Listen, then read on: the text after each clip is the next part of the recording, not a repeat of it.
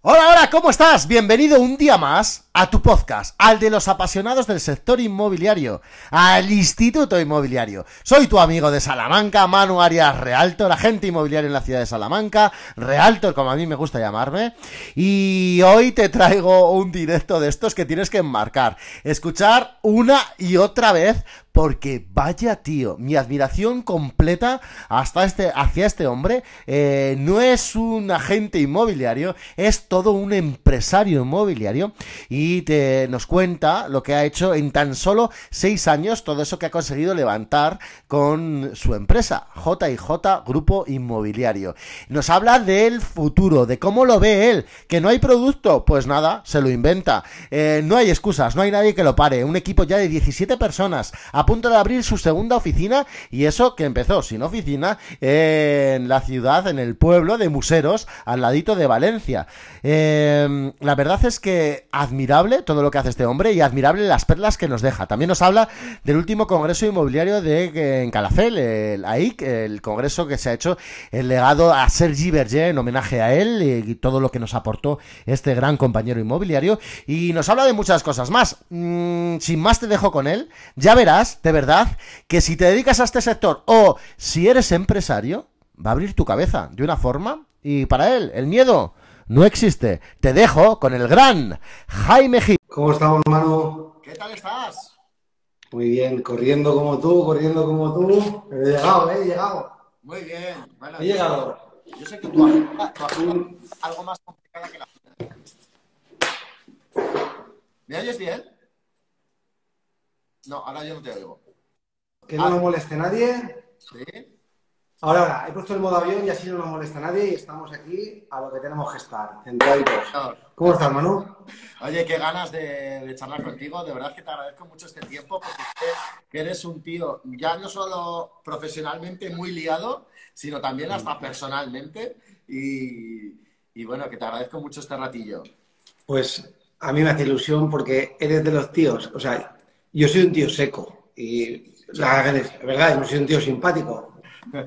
Y admiro a la gente que tenéis ese carácter de tener esa, esa alegría siempre para todo. Y al final yo soy un tío técnico, muy sequete, y cuando te cuenta gente como tú que se mete una sonrisa y una buena palabra agradable, pues también es, también mola.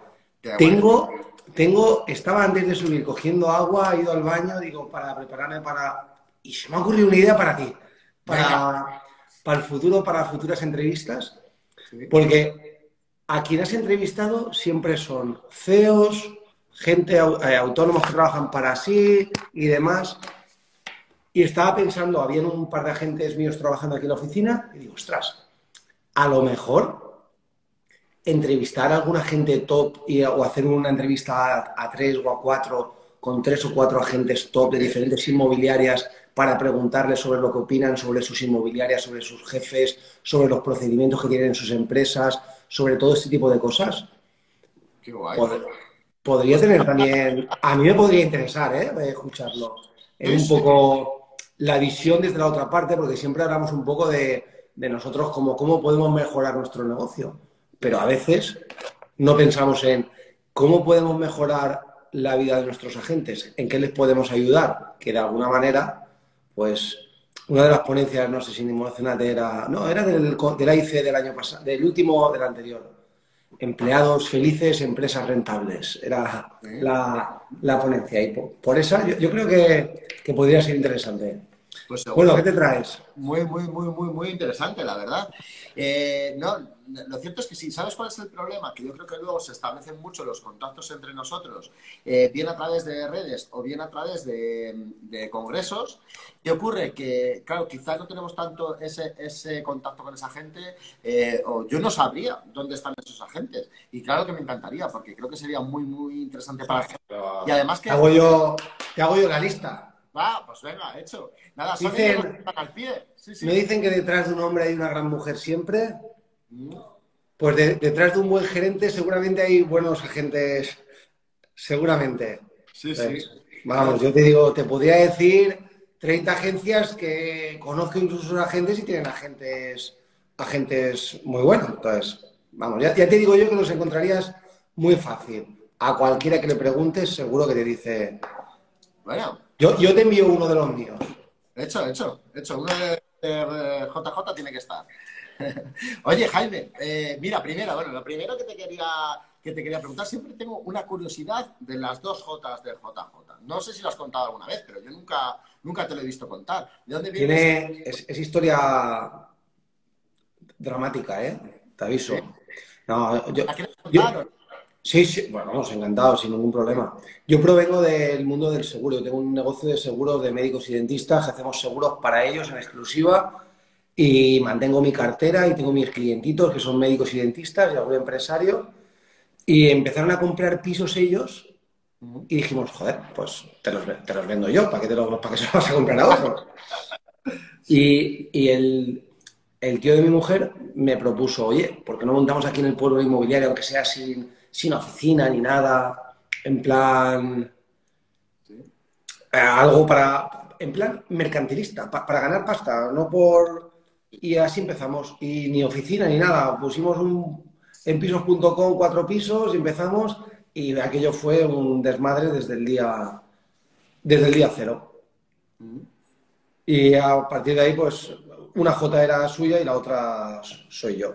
Y tuvimos un, él tuvo mi socio un problema personal y a partir de ahí pues le tuve que, le tuve que adquirir yo su parte de, la sociedad, que era la, parte personal y sentimental. Pero bueno, esa fue, él era Juli, yo era Chaume y, de ahí salió de ahí salió el JJ. Tampoco le dimos mucho ingenio porque tampoco pensamos que iba a ser una marca excesivamente comercial, que íbamos a hacer cuatro cositas a nivel local, con las relaciones nuestras y ya está. Lo para que con la evolución, con el tiempo, pues te vas te vas encariñando del sector, te va gustando y la verdad que a mí, pues me, me gustó, me gustó y me enamoró. Y, la verdad que es que a mí me gusta el sector. Todo el mundo dice, no, el estatus de un agente inmobiliario es algo desprestigiado, eh, no, tiene, no está valorado y demás.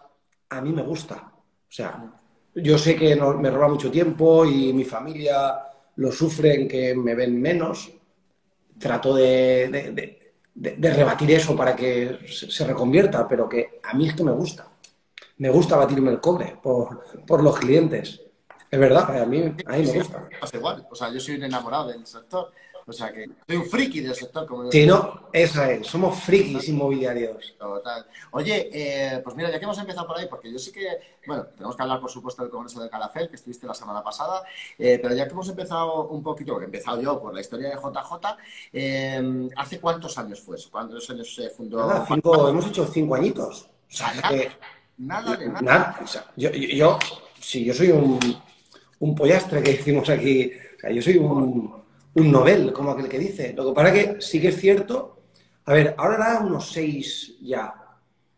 Estuvimos un año y medio, que fue un año y medio aproximadamente, que fue alquilar cuatro pisitos, vender, pero en plan muy, muy light, sin saber qué era el sector inmobiliario.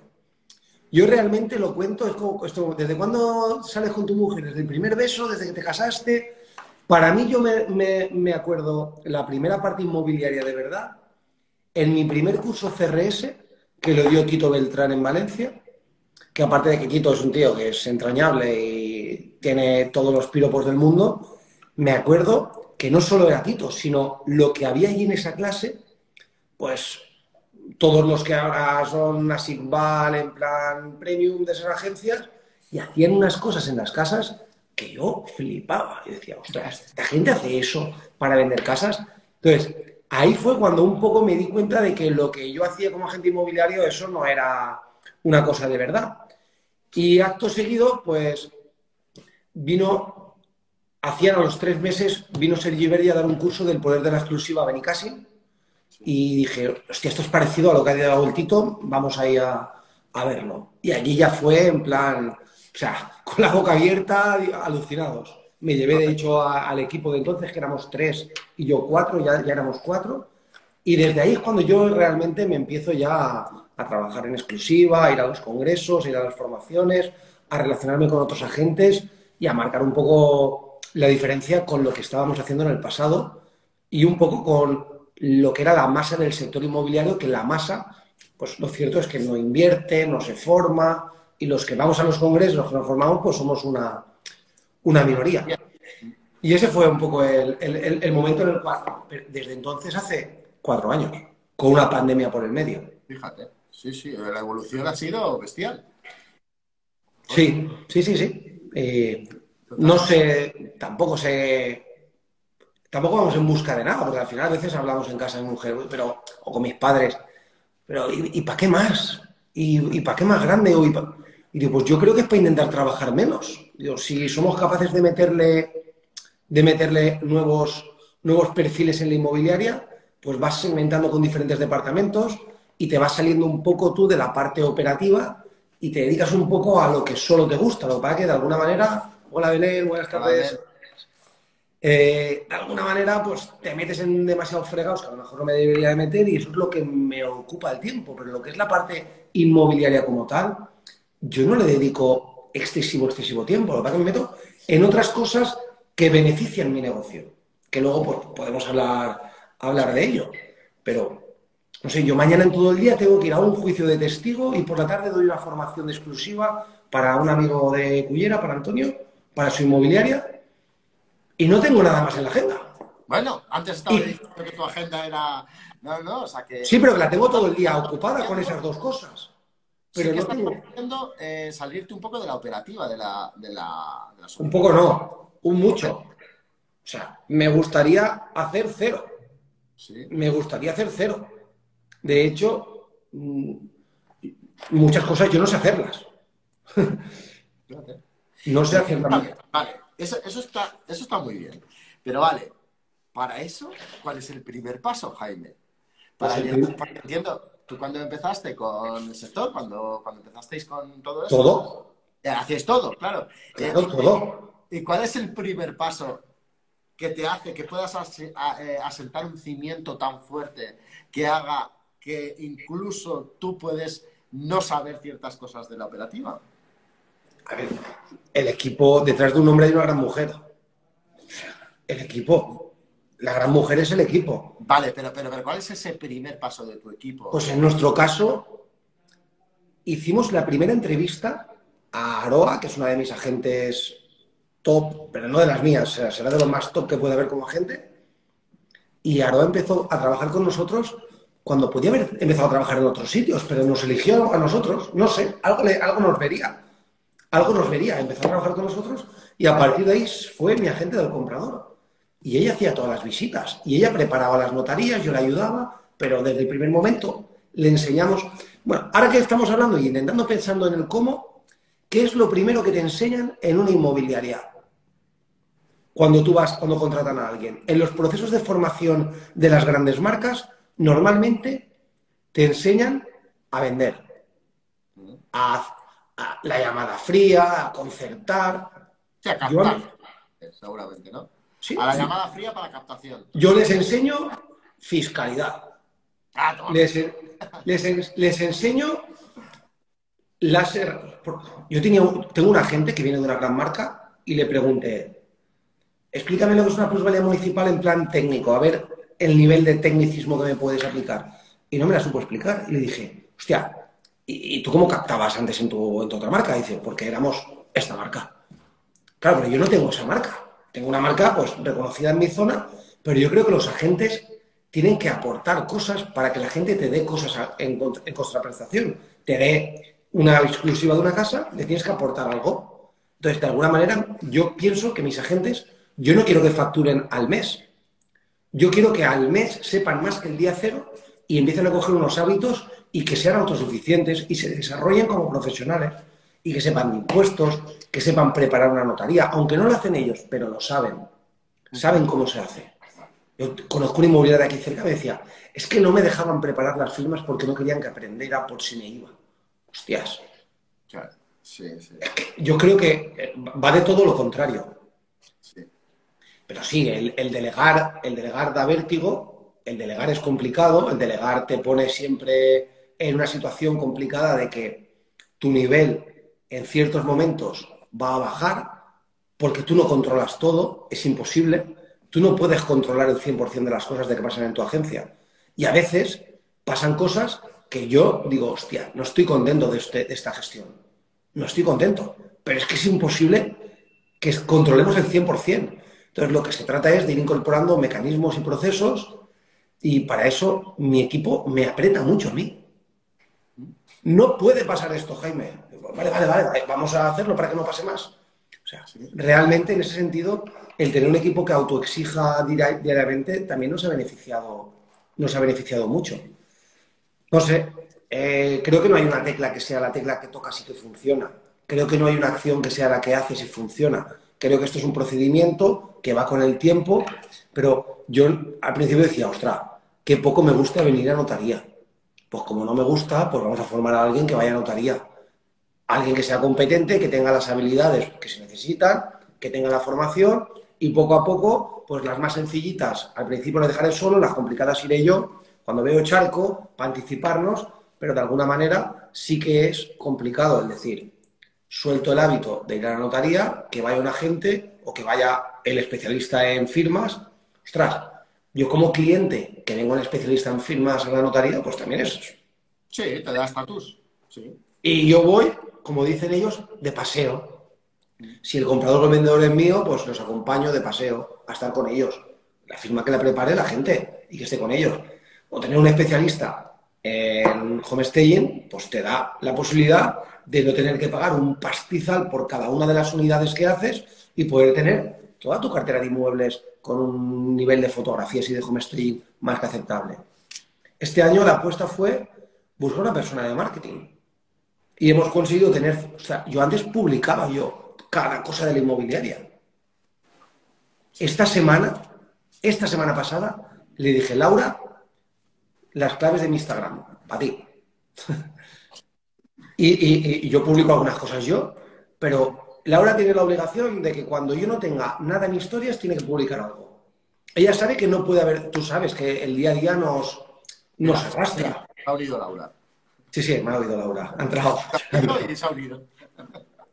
es, verdad, o sea, el día a día nos atropella. Y a veces se hacen las 8 de la tarde y dices, o llega, y me acuesto en el sofá a las 10 y digo, ostras, no he publicado nada. Voy, voy a publicar. Y Laura me ha enviado historias de cosas ya montadas para que publique.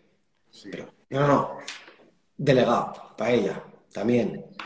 Pero, ya, escúchame, Jaime, ¿ahora cuántos sois en total en JJ? Ahora hay 17 y la semana que viene 18. Entra una chica nueva la semana que viene. Ya tenéis dos oficinas, ¿no? Si no me equivoco. Estamos en reformas de la segunda oficina. La reforma del Escorial tiene pocos... porque yo llevo viéndola un montón. Es que hemos... Empezamos y luego ha tenido un accidente el, jefe de los reformistas, nos ha tocado jefe de la empresa, nos ha tocado parar, pero estamos a... Yo creo que en un mes abrimos. Me gustaría. La primera, en, donde estás, que es el Musero, ¿no? que es un pueblecito pequeño, pegadito a Valencia. Bueno, un pueblo de... Aquí están todos los pueblos muy pegados. Al final son ocho pueblos en 7-8 kilómetros, 100.000 habitantes y con un nivel inmobiliario aquí en la zona brutal. Tú me dices, es que estoy en Salamanca, aquí nadie hace nada. Yo aquí alrededor tengo 6-7 inmobiliarias del perfil de la mía, ¿eh?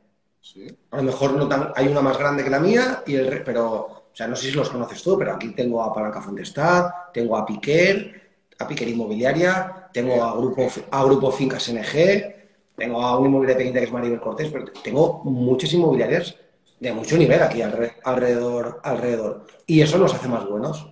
Yo creo que les hago más buenos a ellos y ellos me hacen más buenos a mí. Porque, vamos, la competencia para nosotros, para captar, es muy alta, es alta. Y entonces al final, por eso, me toca meterme en fregados para sacar producto y que el equipo pueda tener el producto para tenerlo de su mano. Y, ahora la segunda va a estar en... En Puzol. Puzol es una población más lejos de la CAPI, pero están estableciendo un polígono industrial que va a ser la zona industrial más grande de Europa, que se llama Parsagún, donde va el centro logístico de Mercadona, acaban de poner una fábrica de Volkswagen para hacer motores. O sea, una zona en totalmente desarrollo industrial y es una ciudad donde en total viven unas 70, 80 mil personas y creo, perdona, en Puzol que, que tiene unos 20 mil y al lado está Sagunto que tiene unas 70, 80 mil y creo que vamos a ir a, crear un triangulito para conseguir tener una marca muy potente en una zona sin dispersarse, sin dispersarse demasiado. Prefiero no, ¿Tu idea es dividir ahora, aparte de la oficina que tienes en el museo, mandar para allá o cómo vas? Sí, sí, no, no, no. O sea, de, las contrataciones que habíamos hecho ya habíamos pensado en, en, dividir. Y la verdad que es un reto, un reto grande el dividir la oficina, el dividir el equipo, el dividir el ambiente. Eso los comerciales, los agentes ya me lo dicen. Dicen, ostras, vamos a tener que, habrá gente que no veré en mi día a día del equipo. Porque se ha retrasado mucho la apertura, hemos ido metiendo gente nueva para la oficina de allí y yo creo que dentro de los lances que hay en la inmobiliaria, creo que el ambiente que tenemos es bueno. Es agradable el venir a trabajar en el día a día. La gente se lo pasa, creo que bastante bien dentro de la intensidad que yo intento meterle, meterle al, día a día, porque yo soy intenso. ¿Para qué te voy a decir que, que, no? Eres cañero, ¿no? Eres cañero. Mm, yo, yo es que para mí yo veo a los líderes, a veces los gerentes, en plan, yo no me considero cañero de latiguismo, de hay que hacer, hay que hacer tantas, hay que hacer tantas visitas, hay que hacer, yo no controlo nada de eso. O sea, la gestión de, de control que nosotros podemos tener, que nosotros podemos tener, es un simple Excel en un Google Drive y se me ponen los principales interesados en compra y en las gestiones que tenemos de ventas. O sea, un pequeño embudito de vendas en un Excel, pero que la gente se, maneja a su, a su aire y no le damos... Un segundo. la gente a su... la gente se organiza un poco ellos. Yo no me considero... Ahora, con el tiempo, me estoy haciendo un poquito más cascarrabias, creo. No sé si es el estado de ánimo, lo de las, demoras en la reforma. Tú nunca un poco más habías gestionado antes un equipo tan grande. no, sé ni si así equipo. Es más, como agente de seguros, como agente de, la de una correduría premium, con un tipo de cliente, médicos, dentistas, un target tanto, gestioné dos personas como jefe de equipo y fracasé las dos.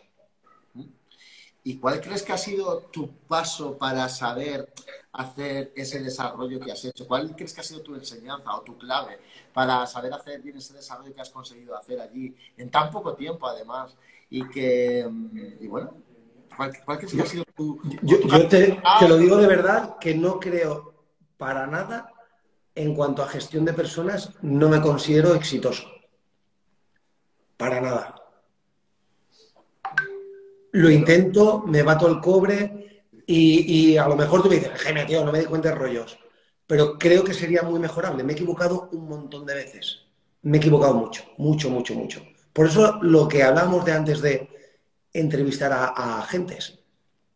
A mí me pegan mucho caña los agentes en, también desde el cariño, porque yo creo que me tienen un respeto, aprecio, incluso muchos de ellos, si no todos, admiración. Pero yo creo que que me he equivocado mucho en las decisiones que he tomado, en otras, a lo mejor he sido muy acertado, pero creo que esto está para equivocarse. Creo que esto va de equivocarse. Y claro, cuando una empresa lleva 40 años y tiene un sistema de incentivos y tiene un sistema de protocolos y de todo, pues es más sencillo.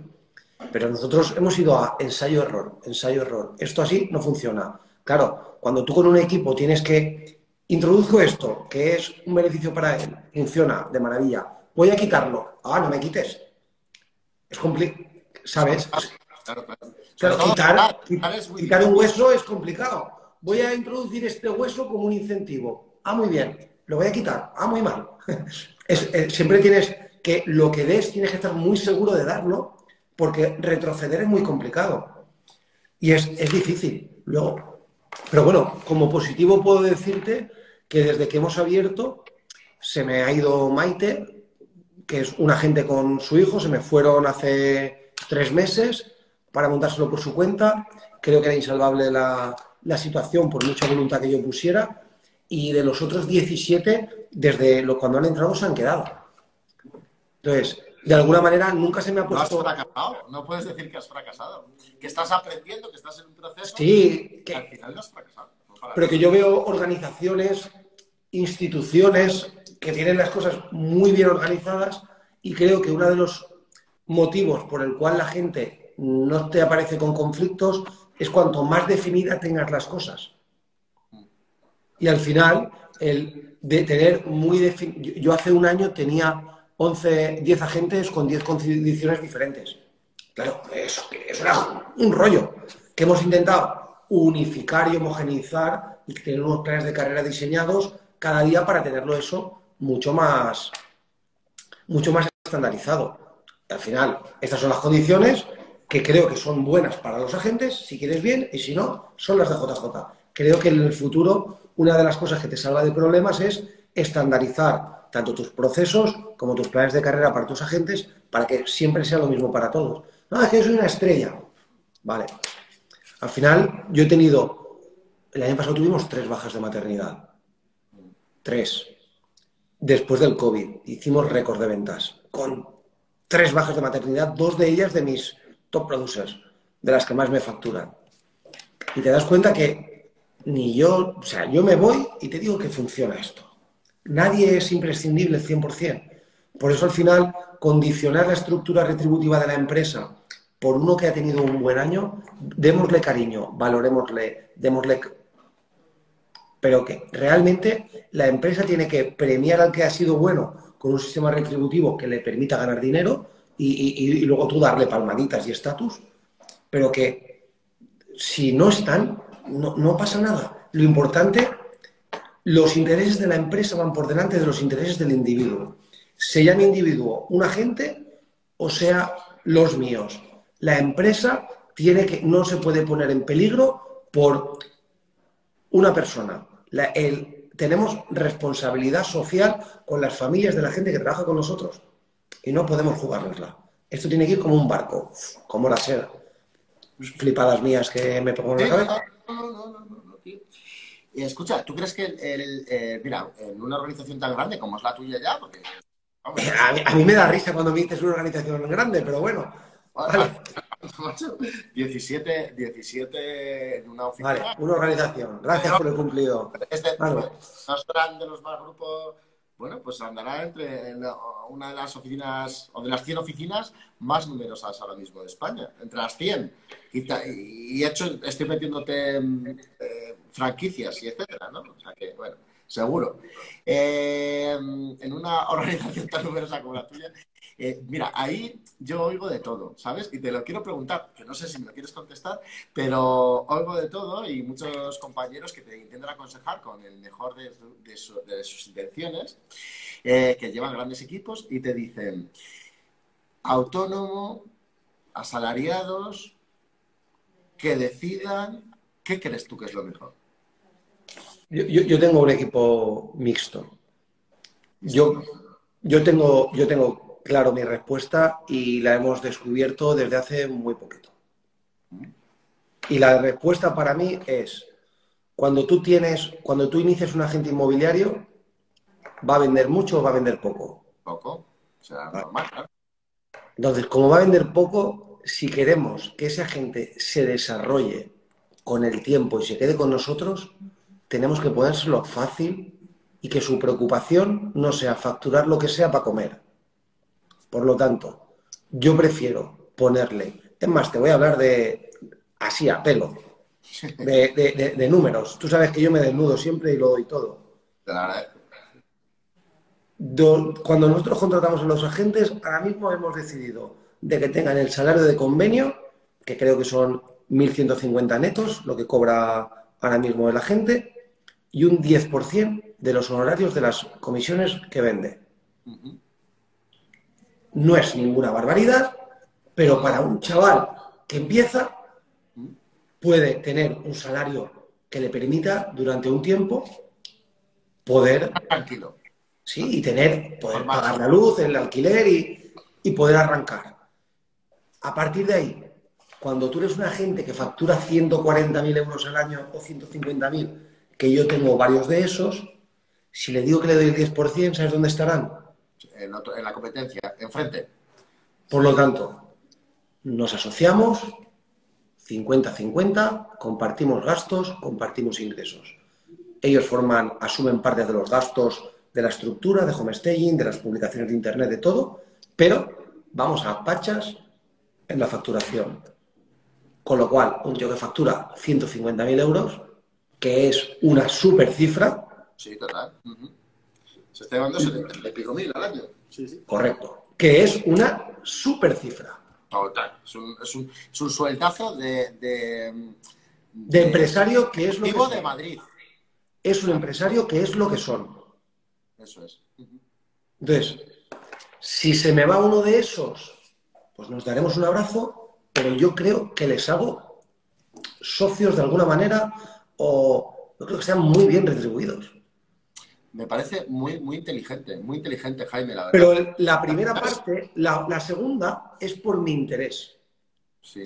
Para que se queden. Pero la primera también es por mi interés. Lo que pasa es que normalmente el gerente lo ve como un coste. Y yo lo veo como una inversión. O sea, que yo invierta en mis agentes desde el día uno, dándoles estabilidad económica, y cuando ellos quieran puedan asumir más riesgos en sus ingresos con la posibilidad de catapultarse a ingresos superiores, de la manera que yo me voy eliminando, me voy eliminando la carga laboral de la gente que tengo y van saliendo, y habrá gente que dirá, esos son falsos autónomos. Yo creo que de la manera que lo tenemos organizados, ellos son socios míos. Total. Punto y pelota. Pero aquí el, debate es hila muy fino sobre, sobre esto, ¿vale? Entonces, así es un poco conforme yo lo pienso. Creo que meter un tío de cero a ser 100% autónomo, pues es complicado. Y creo que para un empresario inmobiliario que tiene cierto volumen, gastarte 10.000 euros en la inversión de un agente para que esté 6 o 7 meses contigo formándolo a saco hasta que ese tío empieza, si luego a los dos meses están facturando ya, si a los dos meses enseguida factura, si tienes volumen le, das cuatro demanditas y enseguida te cierran. No sé, es como yo lo he, como yo lo he pensado. Y con los más... ¿Tienes estructurada la oficina? Perdona, no sé si. No, yo creo que, sí que es verdad que me parece que has sido muy transparente, que te lo agradezco. Me parece muy inteligente. Es que quiere que critique, pero eso es lo que hay. No, no, me parece muy, muy, muy inteligente, la verdad. Eh, Jaime, eh, ¿tú tienes estructurada la oficina? ¿Divides entre agentes de vendedor, agentes de comprador? Mm, no, no los tengo, no los tengo divididos como, como puros. Trabajamos un mercado muy, muy, muy localizado, muy concentrado y normalmente tenemos mucho me cambio de casa, mucho de uno que vende una casa para comprarse otra y deshilar esa unión.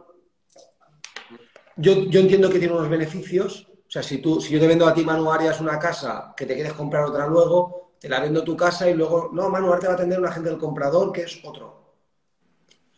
Sí, queda frío, ¿no? Ese, ese procedimiento nosotros lo tenemos muy, muy, muy en el día a día.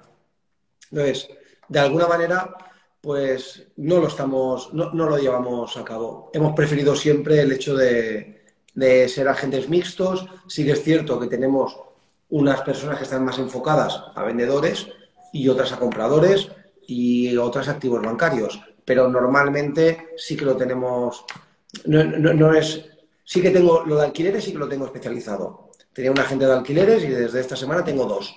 dos agentes de alquileres especializados en solo alquileres. Punto pelota.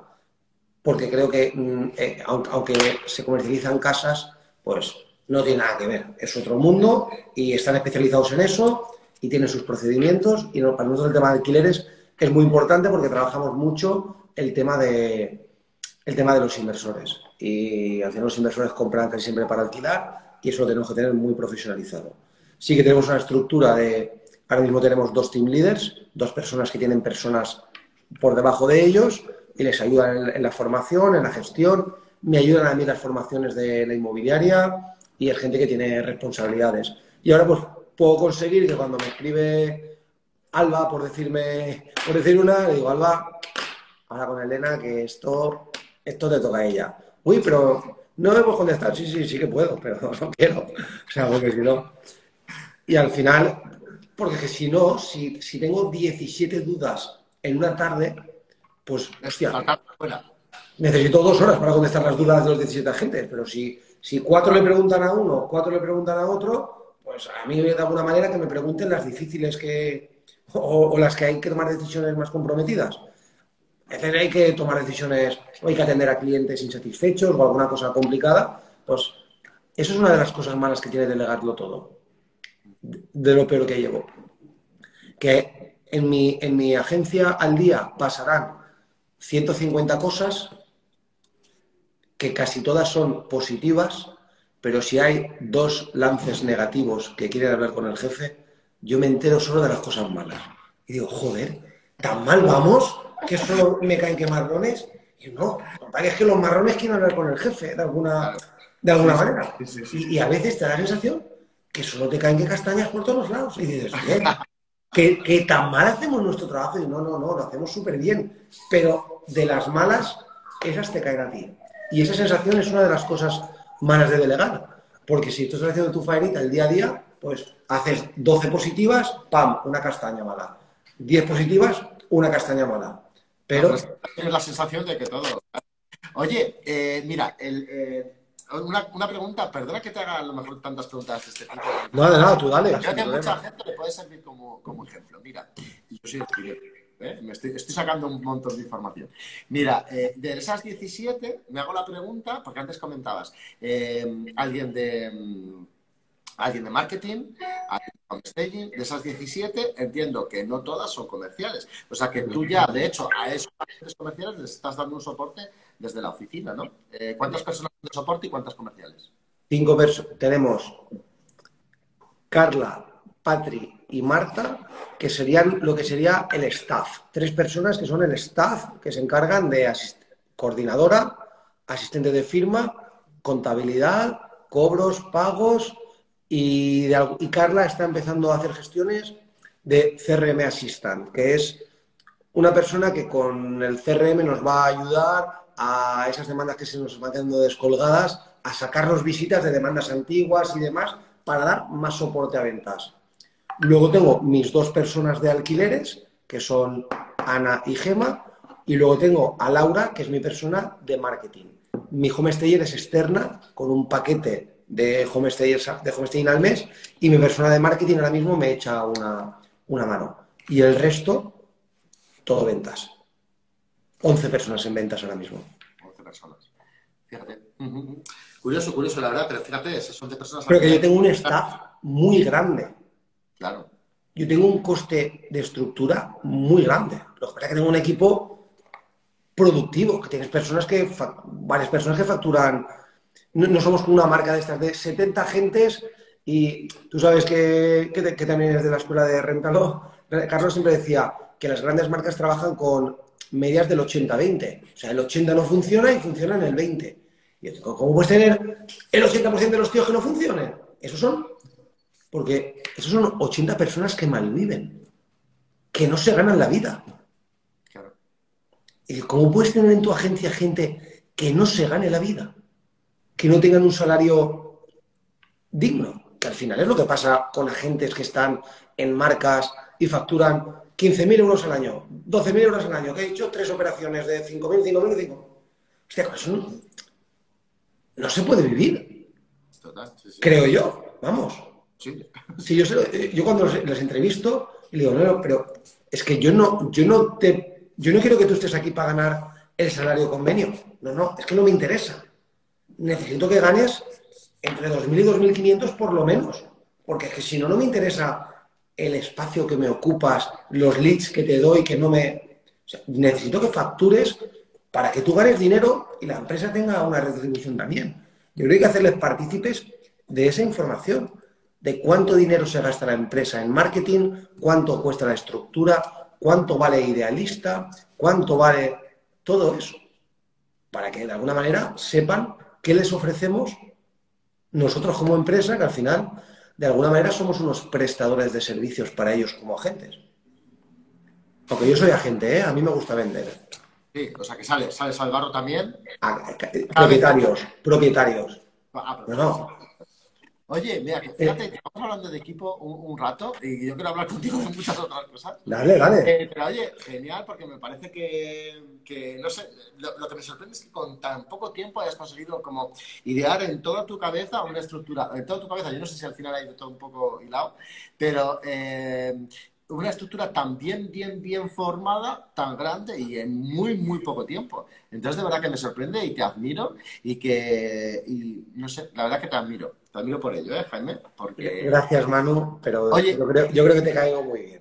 No, no, pero es verdad, yo creo que lo podemos pensar cualquier, vamos, yo creo que cualquiera... Gracias por lo cumplido. Y, te tengo que hacer una pregunta, y ahora justo que me has hablado del tema de Carlos Rentalo, y, justo antes de comenzar el directo me llamaba una compañera inmobiliaria, que no sé si conoces, Yanira de Inmoyael en Madrid, me llamaba y me decía que, Manu, es que eh, creo que ella tiene equipo, equipo que, va creciendo bastante, y dice, creo que se me escapa un poquito alguna cosa y, y no sé por dónde tirar y, dice, creo que necesito alguien que me entrene, que me ayude. ¿Tú crees que para ti, eh, yo sé que es tu amigo, pero mm, ¿tú, ¿tú, crees que puede haberte ayudado mucho en formar esa estructura? Porque yo se lo he recomendado a ella. No, me ayuda, me, me ayuda aún. Yo soy cliente suyo, aparte de amigo. Claro, es que eres cliente. yo, yo creo que eso es imprescindible. O sea, nosotros tenemos que tener, o sea, Carlos, en mi caso, forma parte de la estrategia de la empresa. Nosotros nos sentamos todos los años una o dos veces y hacemos tres mentorías seguidas en un mes para ver a dónde estamos, qué queremos conseguir y hacia dónde vamos y qué, decisiones tomamos. Como mi ángel de la guarda que yo le pregunto, he pensado esto, ¿tú cómo lo ves? Y te dice, mal, o bien, o por aquí o por allá. Y consensuas con gente que está mentorizando a muchas inmobiliarias y a lo mejor te puede decir, oye, he visto que este hace esto, ¿no has pensado que podría funcionarte? A nosotros, por ejemplo, lo de los team leaders ha sido una cosa que hemos consensuado y nos ha parecido adecuado para liberarme a mí y poder liberar y, y delegar la integración de los nuevos agentes. Yo cuando entró Aroa o Elena o Lucía, yo me iba con ellos a las visitas, a las captaciones, a todo Claro, yo, ahora no puedo ir a esos sitios. Puedo ir porque me gusta ir a las captaciones, porque me encanta ir a las captaciones de propietarios. Pero yo no tengo tiempo material de acompañar. Y a veces les digo, jolín, qué mal me sabe no estar un poquito más cerca de los nuevos que han entrado por, porque me vean a mí también en acción, captando o tal, porque al final, joder, no se me ha, no se me ha dado mal esas tareas. No se me ha dado mal. y al final, pues, en mi caso es Carlos, pero seguro que cada uno, a quien quiera, no me lo saturéis a Carlos, ¿eh? que seguro que me sube precios. No, es broma. Eh, pero que de, alguna manera el tener una persona en el cual. Pero lo bueno además ha sido que yo con Carlos llevo muchos años. Sí. Desde casi el principio que me puse a darme caña. Y de alguna manera que esos mentores, él conoce mi equipo por nombres, sabe los problemas que tengo con cada uno de ellos y las virtudes que tiene cada uno de ellos. Y de alguna manera podemos desarrollar el equipo y tomar decisiones porque conoce. Entonces, no es algo, porque aquí no hay una fórmula secreta para mañana lo cambiamos, clic y ya está. No. Tendrás alguien que te ayudará, te ayudará un poquito, la segunda vez te conocerá, tendrás feeling, podrás tomar decisiones con más información porque ya conoce mejor el equipo, sabe cómo reaccionan las decisiones que se van tomando y vas tomando decisiones y avanzando paralelamente porque esa persona conoce mi equipo. He venido aquí mi inmobiliaria seis, cinco seis veces y luego las hemos hecho en digital. O sea, de alguna manera tiene información de lo que pasa. Ve mi cuenta de resultados, ve cuánto factura cada uno, mis estadísticas, las del equipo y de alguna manera, pues yo creo que es muy importante porque a veces también tenemos miedos que son chorradas. Dices, ostras, de verdad, yo, te lo decía a ti, decía, yo decía, Jaime, tío, me da el rollo, el, paso de contratar a una persona y hermano, tío, estás haciendo el bobo. O sea, contrata ya, inmediatamente. O sea, coge 6, 7 mil euros, asúmelos como, como una inversión que puede tener una inversión en positivo o en negativo, algo que no te haga falta. Al final, ¿se hace o no se hace? No tiene, no tiene, no tiene más. Y a veces tenemos unos miedos y alguien que tú aprecias o admiras te diga algo, hace que te lances y sea más, más sencillo el, avanzar con ese, con ese objetivo que lo tienes ahí, pero que no te atreves o tienes miedo a hacer. Casi siempre somos nosotros mismos, ¿eh? creo yo. Yo reconozco, en mi caso soy yo mismo, ¿eh? Además, yo reconozco, pero bueno, quizá por mala experiencia anterior, pero sí que es verdad que, bueno, me has animado al paso, he dado el primero y estoy ya dispuesto a dar más y estoy muy contento de haberlo dado, así que... Me, alegro, no sabes cuánto, muchísimo, muchísimo. Oye, eh, pues nada, pues oye, a Yanira le, decía, le decía justo el tema de Carlos, eh, que se lo recomendaba si estaba en un momento que no sabía, que, acudiera a él, que seguro que, que él darle, eh, pues eso, el problema muchas veces de la visión, de, creo que viene mucho, mucho por ahí, ¿no? Pero bueno, oye, eh, un tío que no para de inventar. El otro día vi por ahí algo, eh, porque tú, tú eh, cuando hemos hablado en esta semana, me comentabas, me comentaba tema de inversores, pero no solo eso, es que he visto tema financiero también, o sea que ya vamos, vamos aumentando, ¿no? A ver, el objetivo, lo que intentamos diseñar, la estrategia, ha sido nosotros no queremos crecer eh, en una extensión de terreno muy grande, queremos ser un grupo muy centrado en nuestra zona, en la zona en que nosotros trabajamos, y entonces vamos a crear diferentes verticales. Esto ya no es un tema inmobiliario, es un tema empresarial, por así decirlo. Diferentes verticales que podamos eh, prestar servicios de cosas relacionadas con el inmobiliario. Por una parte tenemos JJ, que es la inmobiliaria. Hemos creado una marca de financiera que se llama Waves Real Estate, que es una marca para sacar hipotecas de financiación pura y dura. Y luego hemos creado ya, que ya está en marcha, la marca de vacacional nuestra, que es Flats con dos S. Ya estamos en el mercado, ya tenemos para este verano siete u ocho apartamentos aquí en la zona de playas.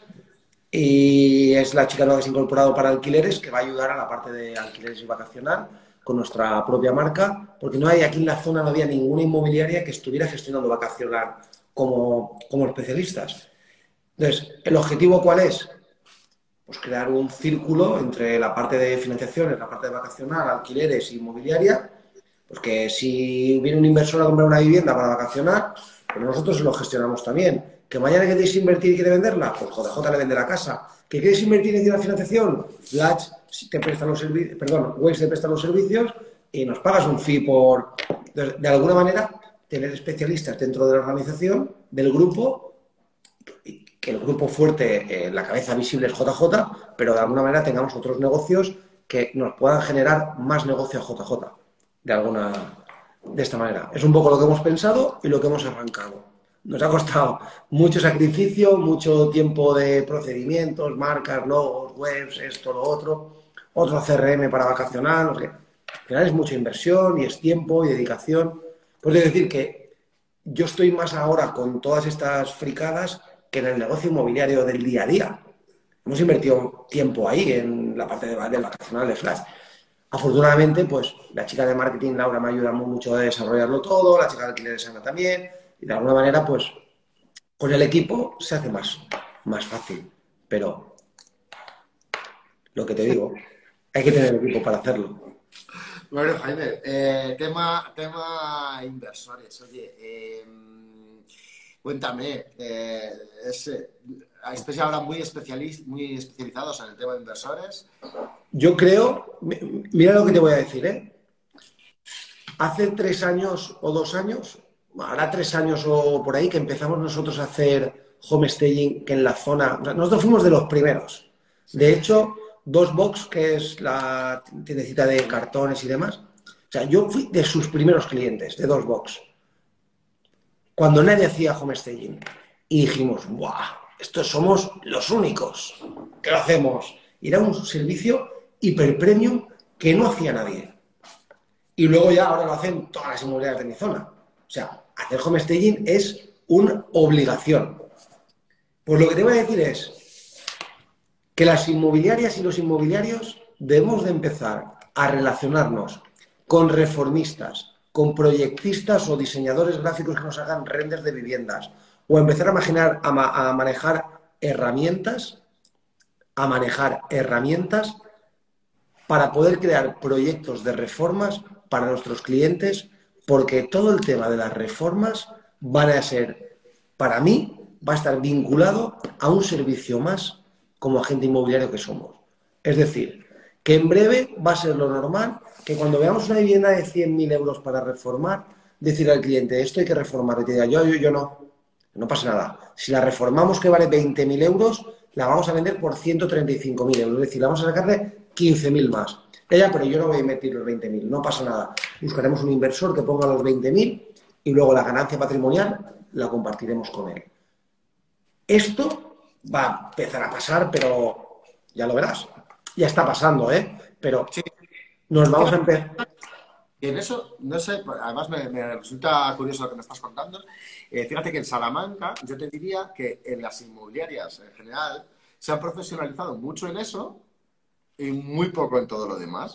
¿Sabes? por ejemplo, aquí donde esté nada, pero sí, pero el tema de, inmobiliaria más reforma, más intentar, eso muchísimo, aquí muchísimo. Pero, pero son inversores que entran a comprar para luego reformar y vender. Ellos, ellos como oficinas sí, y también eh, como inmobiliaria que ofrece el servicio de reformas y le dan un precio, un precio al cliente. pues eso yo creo que es algo que se va a instaurar como una cosa habitual cada día. Por eso creo que sería interesante asociarse con partners de paleta, que digo yo, de, de reformas, porque creo que en breve lo vamos a tener, lo vamos a tener como un servicio que dar a nuestros clientes sí o sí. Además que van a entrar muchos fondos, tú estuviste emocionate, estuvieron hablando allí de la cantidad de fondos que van a haber para renovar las viviendas, para mejorar su eficiencia energética y demás. Y creo que tenemos que ir de la mano de esos partners para poder continuar ayudando a los clientes en ese, ese sentido y aportando, aportando valor. Acabas de tirar una perla, sabes que acabas de tirar una perla y que, que, la sepa coger, pues, pues tiene una semillita y es que creo que Así que... Yo lo tengo, para nosotros ha sido la manera de rescatar producto al mercado ante una escasez. Todo ha venido por ese motivo. No había producto, no había producto, y, de dónde vendemos casas si no hay casas. Pues vamos a buscar las casas. Hemos ido al mercado, hemos encontrado casas de pueblo, las hemos convertido en dos o en tres pisos, hemos vendido pisos unitarios, los inversores han ganado dinero, los vendedores han vendido sus casas, los compradores han podido comprar pisos con terraza o, viviendas singulares chulas, hemos comprado bares y los hemos convertido en vivienda, locales comerciales en viviendas. ahora estamos con un proyecto de 800 metros de local para convertirlo en 14, en 14 viviendas en planta baja, que es un local de 800 metros que no tiene una salida comercial y de esa manera, están encantados. Creo que la idea está en darle una vuelta al producto ese que no se vende y ver de qué manera lo podemos hacer adaptado a lo que se necesita en el mercado. Ni más ni menos. O sea, tampoco hemos inventado la rueda. Producto que no quiere la gente, lo podemos eh, convertir en cosas que la gente sí que quiere. Sí, perfecto. Hagámoslo. Hagamos, dibujemos el proyecto, que un arquitecto me lo dibuje, dibujemos una memoria de calidades, dibujemos un precio Oye, ¿a usted le interesa una vivienda así? En tres meses lo construimos y lo tiene. y te lo compran antes de acabarlo. Si no, hay que hacerlo. A veces luego, por ejemplo, con eso, bueno, estoy preguntando la parte muy operativa, pero quizá con eso no, no habéis encontrado nunca problemas con, con ayuntamientos y con administraciones. Hay que hacer los deberes, claro, hay que hacer los deberes. Traes un local, arquitecto, ¿me puedes pedir una compatibilidad urbanística de esto? Sí, te la piden. Sí que se puede oye, propietario, aquí tenemos una oportunidad de poder vender tu casa haciendo esto, tu local haciendo esto. Si no lo hacemos como local, puedes pasar cinco años más. ¿Quieres que lo hagamos? Sí. Firma un encargo de venta de seis meses aquí. Seis meses. Ok. Arquitecto, dibújame el cambio de uso a un bar, del bar a una vivienda, cómo va a quedar, y presupuéstame la reforma. Memoria de calidades, como ya he hecho 10, lo vamos a hacer así con estas fotos va a quedar este tipo de cocina, este tipo de baños, este tipo de muebles, este tipo de decoración, así va a quedar. Ok, salgo con las fotos de otro inmueble, con el plano de cómo va a quedar este inmueble, empiezan a entrar los leads, los conviertes en demandas, te compran los proyectos antes de que se acabe la vivienda. Si, antes de que se acabe ya está. Y tú dices, el arquitecto habrá que pagarle, claro que hay que pagarle y el vendedor su parte y el arquitecto su parte, pero es que hay margen para todos. Porque los locales, ¿a cómo se venden los locales en la zona no prime en Salamanca? Nada, nada. No es que, ¿a cómo no? No se venden. Nada, nada, nada, no se venden, efectivamente. Sí, sí, sí. Y coges un local que al igual tiene 120 metros, que puedes segregar en dos pisos de 60, y al igual estás comprando el espacio de 60 metros, lo compras en 40.000 euros. El espacio de 60 metros. A la reforma de 20.000, 60.000. Por 60.000 euros tienes un pisete. Totalmente, que sí. Entonces, es un poco, yo creo que por ahí a nosotros nos ha ido muy bien para poder conseguir propietarios. Hemos conseguido mucho producto, mucho producto en base a, este, a esta estrategia. y yo creo que, vamos, estamos encantados y ahora, ahora, mismo llevamos 11 o 12 reformas a la vez. Con diferentes partners, pero que. Y la hoja de ruta es. La tenemos clarísima, que por aquí tiene que seguir. Oye, Jaime, nos quedan cinco minutos y... ¿Solo? Oh, sí, macho, solo cinco minutos. Oye, eh, tema Caracel, tenemos que hablar de Caracel, cuéntame. hay, que dar esa pinceladita. Pues la verdad que a mí le tengo mucho cariño al Congreso porque fue mi primer Congreso, como había contado antes, después de la formación CRS que fui allí, y a mí me flipó me, desde el primer día. Yo creo que a mí Sergi me hizo cambiar mi manera de trabajar desde el primer día, con su manera de ser, que hay quien le gusta más y quien le gusta menos. A mí siempre me ha fascinado la parte, la parte profesional y le tenía mucho cariño. Y la, y la verdad que fue un congreso un poco especial en ese sentido y estuvo muy chulo.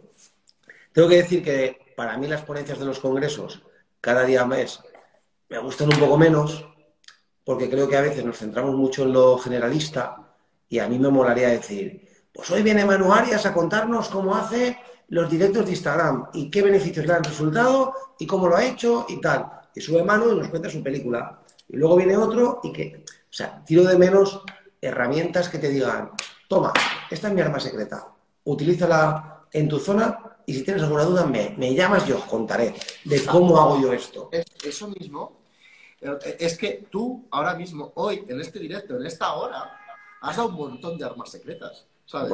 Pero que yo, es lo que me gusta que En otro sitio, ¿sabes? En, el, en Calafey nos han regalado, no sé si lo has asistido alguna vez, a El Poder de la Exclusiva. Yo fui a online, yo lo hice online. Pues nos lo han regalado el último que hizo presencial, que está en YouTube. O sea, fue muy bonito como lo hicieron, como lo regalaron y nos dieron un QR para todos los asistentes que está en YouTube y la verdad que yo lo he, visto porque dura cuatro horas estos días y, me parece entrañable, me parece súper bonito y creo que para la gente que empieza en el sector debería ser imprescindible, ¿no? De ver el legado que nos ha dejado Sergi, al final fue el legado. La verdad que fue muy divertido, nos lo pasamos pipa. Fui con amigos que hacía tiempo que no, que no veía, entre, entre otros Carlos, y vamos, con muchas ganas de, de, otro, porque los inmobiliarios nos lo pasamos bien, aprendemos mucho, compartimos un montón de... Conocí, por ejemplo, a Chaume de Living Sitches, estuvo con, con, nosotros un rato, con su, un proyecto nuevo que tiene súper chulo de, de viviendas de lujo en Sitges, no sé, di muchas cosas de que hace gente y al final pues te nutres de, toda esa gente que viene allí a, compartirlo y a, intentar sacarte también tus, tus armas secretas que digo, que digo yo. Nada, lo pasamos muy bien, la verdad, muy bien. Qué bien, qué bien. De verdad que me alegro muchísimo. una pena tremenda no ir. Veré todos los vídeos que pueda, me pondré al día de cómo ha ido. Eh, pero una pena, no es lo mismo. No es lo mismo verlo en vídeo que, vivirlo. Eh, ¿Te veré en Sevilla? Tengo mucho. Me voy a Sevilla a la final de Copa. No sé. No sé si podremos ir al Emocionate. Ah, no, no, no. Yo decía el Congreso del PP. es, que se nos junta mucho evento. Sí, mucho, mucho evento. No lo sé. Tengo. Yo tengo una corazonada que al final sí, pero no, no, me quiero ni comprometer ni descomprometer. Yo creo que sí. Lo que no sé, no, no lo tengo 100%, pero uno más este año me queda, uno más sí pero creo que será, creo que será Sevilla. Que el último emocionate me lo pasé muy bien, pero lo que te digo, Quiero elegir bien al Congreso que vaya por un tema de ver qué aporta. Sí. De, de- de Ah. aporte. Mm. Tú sí, ¿no? Irás. Yo iré, seguro. Sí, sí, sí, sí. De hecho, es que yo voy a uno al año. es- Será ese. Pues muy bien, Manu, muchas gracias por la. Un placer, de verdad. Muchísimas gracias a ti. Ha sido un placer. Eh, nos has aportado un montón, aunque te parezca que no. Esto no sé si. Esto es lo típico que después lo ves y dices, "Joder, pero mira lo que he dicho, que he aportado. He aportado. Ha sido una entrevista súper interesante, de verdad. Y tenía muchas ganas de, se- de que se produjera. Aprendo un montón de ti, te lo, te lo prometo. Y me encanta. Y te- pues desde mi más absoluta admiración, de verdad. Mira, viene Braulio. Viene Braulio a Sevilla y no vas a venir tú. Claro, Leo creo estuve, estuve con él también, coincidimos. Un saludo, Braulio, gracias. Pues muchas gracias, Manu. Que sigas con la sonrisa esa que tienes y con tu simpatía, que al final los secos como yo nos aprovechamos también de, de tener esa gente, esa gente sana como tú. Nada, nos vamos viendo por las redes y en breve nos vemos en directo. Muchas gracias a todos por aguantar aquí con unos jabatos y nos vemos en breve. Un Muchísimas abrazo, abrazo Un fuerte. abrazo, gracias a todos. Chao. Vaya, vaya, ¿qué me cuentas después de haberlo escuchado? Como siempre, me encantará saber tu feedback. Sabes que tienes este episodio también en YouTube, en nuestro canal de YouTube Manuarias Realtor. Eh, también lo puedes encontrar en nuestras cuentas de Instagram. Si quieres saber algo más de Jaime, si quieres seguirlo, te invito a hacerlo porque verás que pasada además ahora con un Instagram súper profesionalizado, arroba guion bajo Jaime guion bajo Gil guion bajo o su grupo inmobiliario arroba JJ Grupo.